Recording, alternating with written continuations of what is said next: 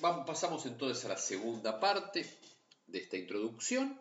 Habíamos terminado la, la pista anterior planteando esta eh, doble pinza, esta doble alternativa que, en la que encerraba Heidegger de antropología filosófica, sea una ontología regional, sea una disciplina que pone al hombre en el centro de todo, como sujeto, y decía que esto nos permite, abre dos caminos. La primera llave abre un viejo tema, que es el tema de la escala de la naturaleza.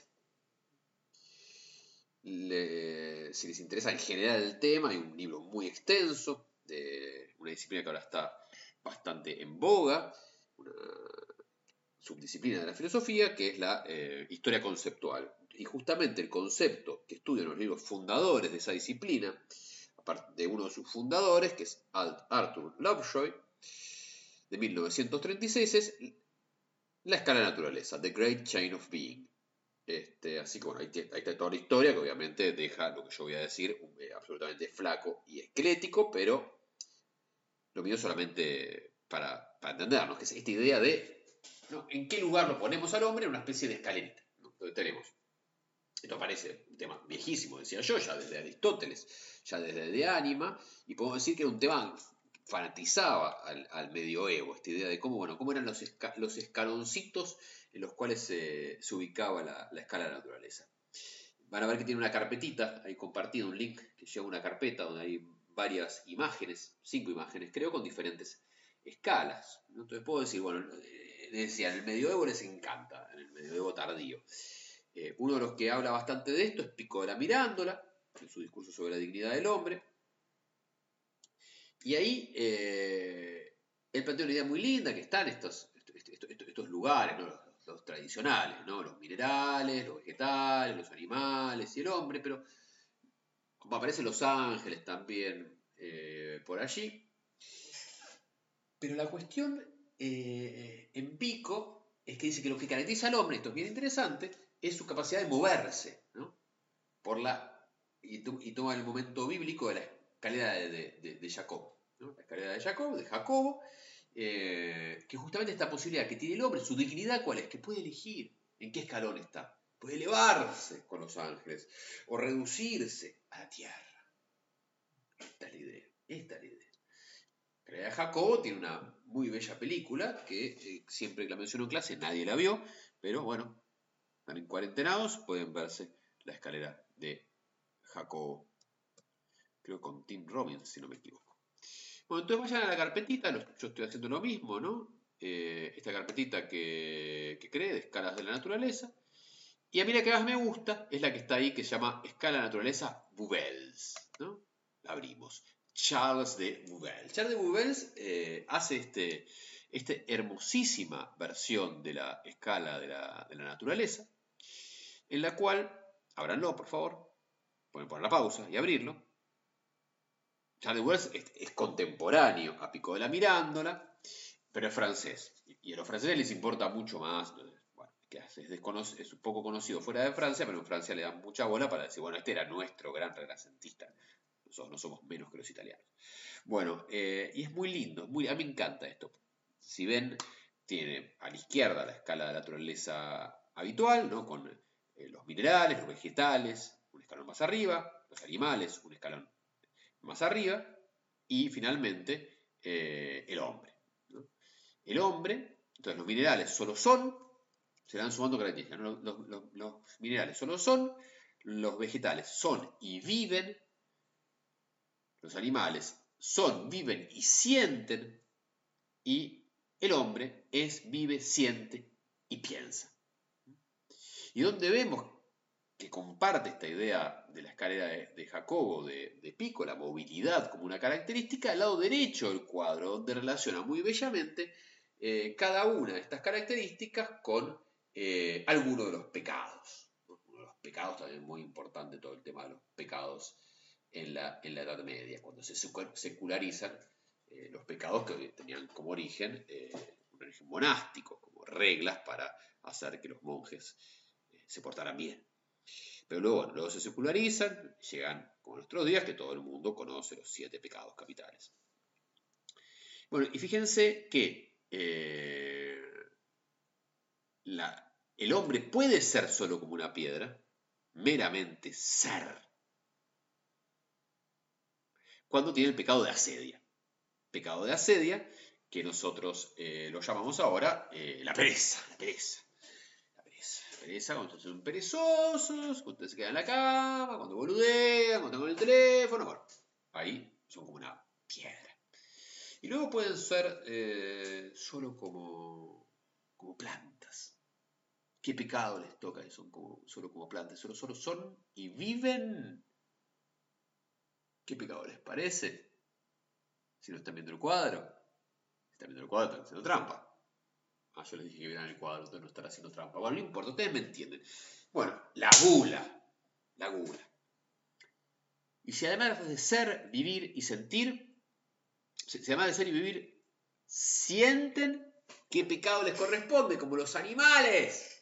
¿Qué pecado piensan que le corresponde al hombre que elige ser como un animal? Ser, vivir y sentir.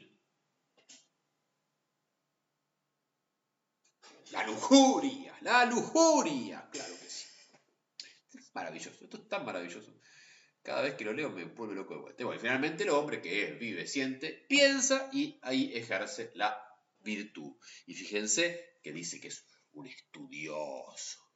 Un estudioso. Nosotros, los filósofos, somos los virtuosos.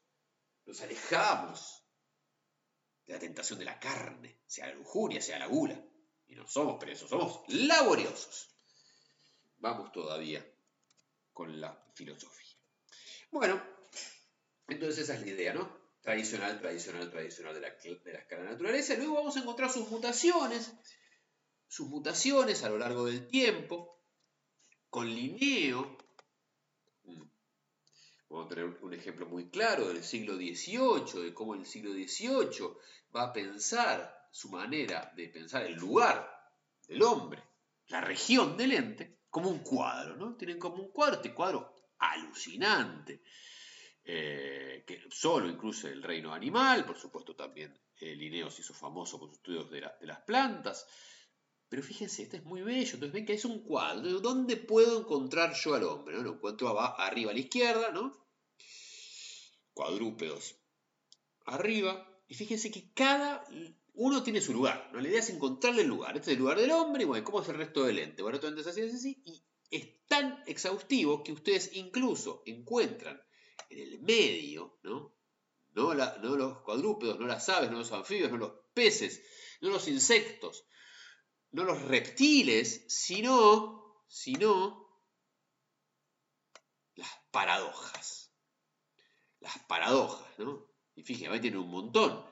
Está en latín, pero entendemos, ¿no? Encontramos la hidra, encontramos eh, los sátiros, encontramos los dragones, los dragones encontramos también, los fénix. Todo tiene que tener un lugar, esa es la idea del todo tiene que tener un lugar. Después se encuentra el otro, que es el de donde va a cambiar, donde ya encontramos una ramificación, una ramificación no tan cerrada, donde se va abriendo el árbol de la naturaleza hacia sus diferentes ramas. Veo acá también les puse el de Porfirio, que es uno más antiguo, pero pero muy clásico. Tienen uno de Aristóteles, bueno, que no se lo, no muestre a nadie antiguo, que me persigue con un palo por toda la facultad, vamos a que esperar a que volvamos.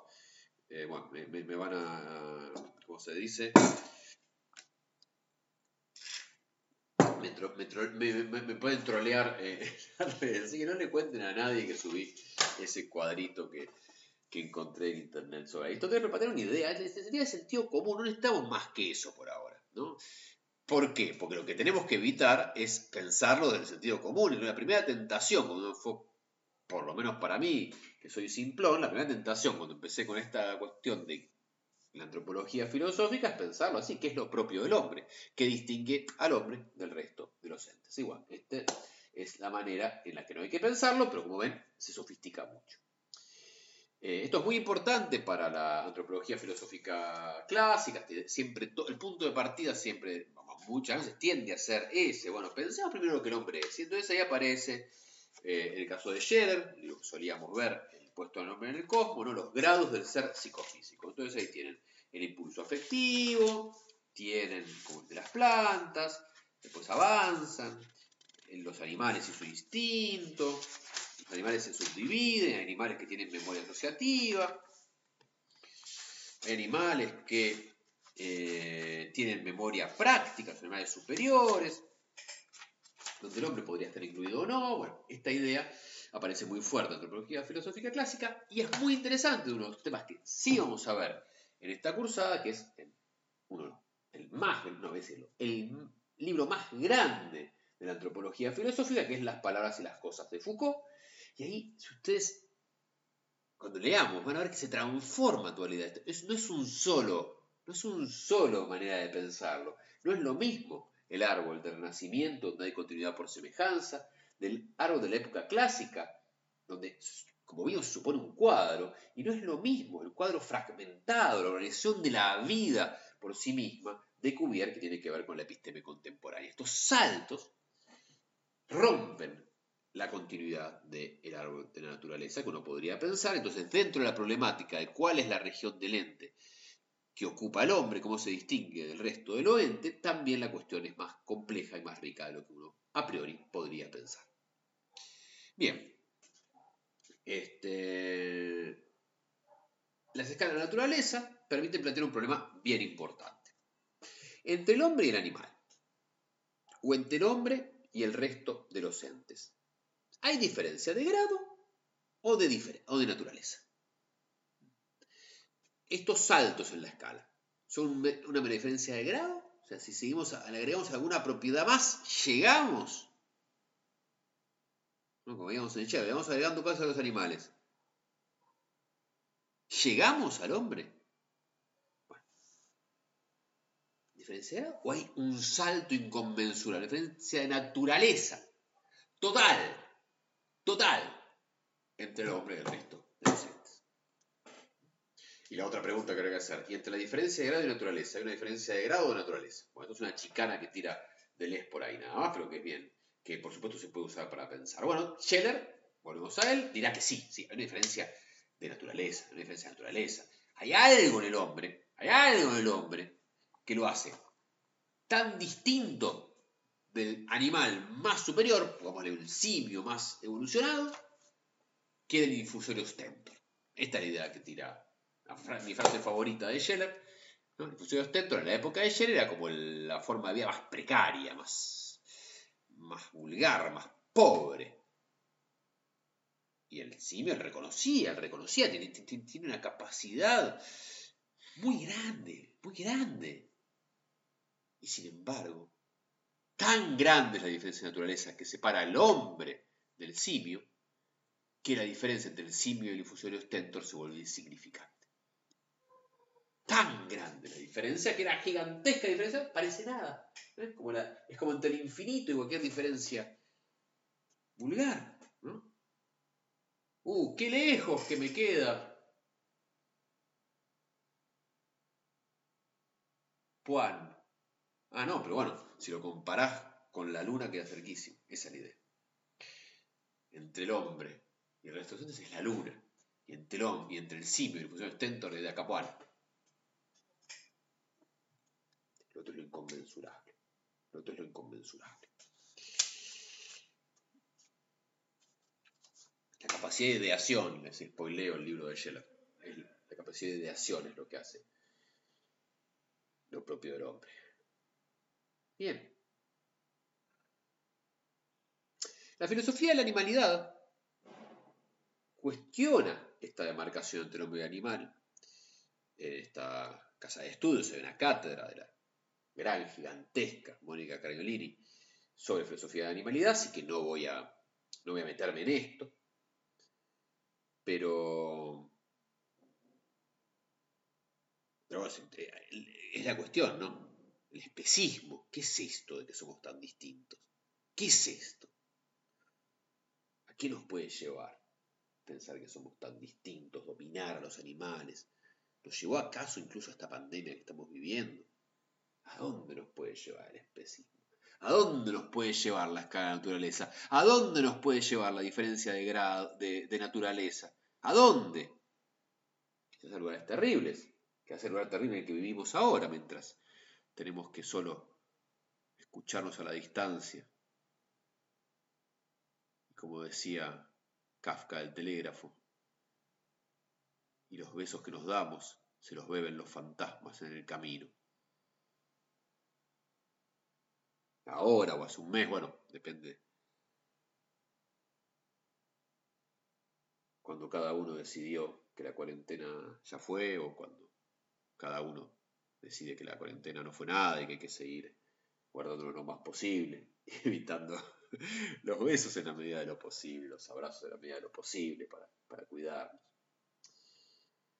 Bueno, los besos que nos damos se los beben los fantasmas en, el camino, decía Kafka. Respecto al telégrafo, señores, respecto al telégrafo. Ni hablar, ni hablar con una videoconferencia. Bien, eh, bueno, pero hay gente que va más allá. Hay pensadores que van más allá. Pensadores que piensan que es poco, poco ambicioso limitarnos a solamente eh, pensar en la filosofía de la animalidad y decir, bueno, esa, ese especie, bueno, ¿por qué no ir más allá? Una de nuestras, eh, una colega, la otra JTP de la cátedra, la gran Noelia eh, forma parte de un gran colectivo filosófico que es la colectiva materia. La colectiva materia justamente plantea la importancia de la materia tiene incluso, incluso, incluso lo inorgánico. Perdón que no estoy encontrando el texto de ponerlo. Claro, había cometido el, mayor error, que ponerlo en un lugar, apartarlo, ponerlo a mano, ponerlo a mano para perderlo. Bueno, entonces Noelia escribió un texto que se llama en la, revista, en la gran revista Pensamiento, estoy con muy, muy con mucho, mucha adjetivación este, exacerbada, ¿no? Pensamiento de los, de los, confines, eh, política y ontología, la internacional, de la internacional a interreinos, donde podemos leer en la página 239, este creo que todavía no lo subí, lo voy a subir ahora. Igual cuando ustedes escuchen esto ya lo voy a haber subido. Bueno, entonces, ¿acaso el mayor desafío que planteen esta línea de pensamiento, dice Billy en la página 239, ¿acaso el mayor desafío que planteen esta línea de pensamiento ya no sea el de una ampliación de lo valorable a entidades que aún no lo son? Salvemos a las plantas y las piedras, aunque no sientan dolor. Salvemos a las plantas, no solo los animales, sino a las plantas y las, piedras, aunque no sientan dolor, dolor como sí sienten los animales, sino el de modificar los patrones de inteligibilidad a partir de los cuales consideramos que una de las tareas principales de la política es el establecimiento de la línea de corte entre lo salvado, salvable y lo que no lo es. Continúa en la página 240, salteo. Identificar en lo existente una cantidad de lógicas diversas que operan a la vez, que no se reducen a un individuo o un tipo de seres, modulando dimensiones en cada existente. Identificar en lo existente, repito, una cantidad de lógicas diversas que operan a la vez, y que no se reduce a un individuo o un tipo de seres, modulando dimensiones en cada existente. Como que para entendernos, tenemos que entender esta modulación que no se reduce a la nuestra, ni a la mía como individuo, ni a la nuestra como seres humanos. Sigue, página 241. Es claro actualmente que la emancipación no puede ser algo reservado solo al hombre. Habría que decir más bien, solo es posible como emancipación respecto del hombre. Y cierra, salteo de vuelta, página 242. Una ontología en la que lo existente no se halle bajo la sombra de Dios, se sea con el nombre de naturaleza, ser, mundo, vida. Una ontología concebida como textura sensible, en que millares de pequeños seres se emancipan colectivamente. Bella frase. Millares de pequeños seres se emancipan colectivamente. Tenemos que romper totalmente con la escala de naturaleza. Y cuando la rompemos encontramos cómo se modulan y articulan entre sí todas estas regiones lente, que no son regiones de lente, que son el ser mismo como millares de seres, con toda su dignidad, dice Noelia Billy. Y cerramos con Ludueña y dejamos para la semana que viene la otra, la otra llave, la llave, la llave del problema del hombre y del sujeto, donde también Ludueña va a nos va a hacer pensar mucho. Ludueña es un colega nuestro, contemporáneo mío, este, que escribió un bello libro, Fabián Ludueña Robandini, no, confundir con Ludueña de, Antigua, ¿no? Eh, que este hermoso texto se llama Más allá del principio antrópico, del cual yo le subí una selección. Y vamos a cerrar, vamos a cerrar con esta crítica al privilegio ya no de, del hombre, sino de la vida, ¿no? La vida como aquello que englobaría hombres, animales y plantas y nos lleva a pensar más allá, más allá. Dice Fabián Ludueña Romandini. La vida es una porción mínima, casi inexistente del universo. Algunos incluso creen que la vida solo existe en la Tierra En todo caso, los planetas con vida probable son minúsculos o mínimos, aunque no exista solo en la Tierra. Los planetas con vida probable son minúsculos o mínimos en comparación con los espacios siderales y la materia inorgánica del universo. El pensar que hay que explicar al menos preferentemente la vida, pensar que hay que explicar al menos preferentemente la vida, que es el fenómeno más minoritario del universo, es el último gesto del antropismo. Veremos la vez que viene que es el antropismo. El hombre se disuelve en la vida como modo de preservar su importancia cósmica. El hombre se disuelve en la vida como modo de preservar su importancia cósmica. Me hago el que, ah, bueno, yo no soy para tanto, en definitiva las plantas, en definitiva los animales, la ecología. Pero es un truco, dice Fabián Ludueña Romandini, es un truco para preservar mi importancia cósmica, me sumo a la vida, a ver si todos juntos haremos algo. Al menos en ella, continúa Fabián Ludueña Robandina, al menos en la vida, todavía puede conservar su importancia, nada menos que en la excepción de la vida, cuando en realidad habría que dar cuenta de que la vida tiene solo una existencia cronológica reciente, recién nomás empezó la vida, y que el universo abiótico no hay vida, es infinitamente anterior a la vida y probablemente la sucederá. Entonces, ¿por qué ocuparse de un fenómeno tan marginal cuando hay tanto por explicar si no fuera porque el hombre guarda en la vida, todavía, un deseo de explicarse a sí mismo? El hombre guarda en la vida, todavía, un deseo de explicarse a sí mismo. Si tan solo se pudiera explicar el mundo inerte y las potencias que lo pueblan un día, quizás se podría explicar al hombre como efecto secundario. Si tan solo se pudiese explicar al mundo inerte y las potencias que lo pueblen un día, quizás se podría explicar al hombre como efecto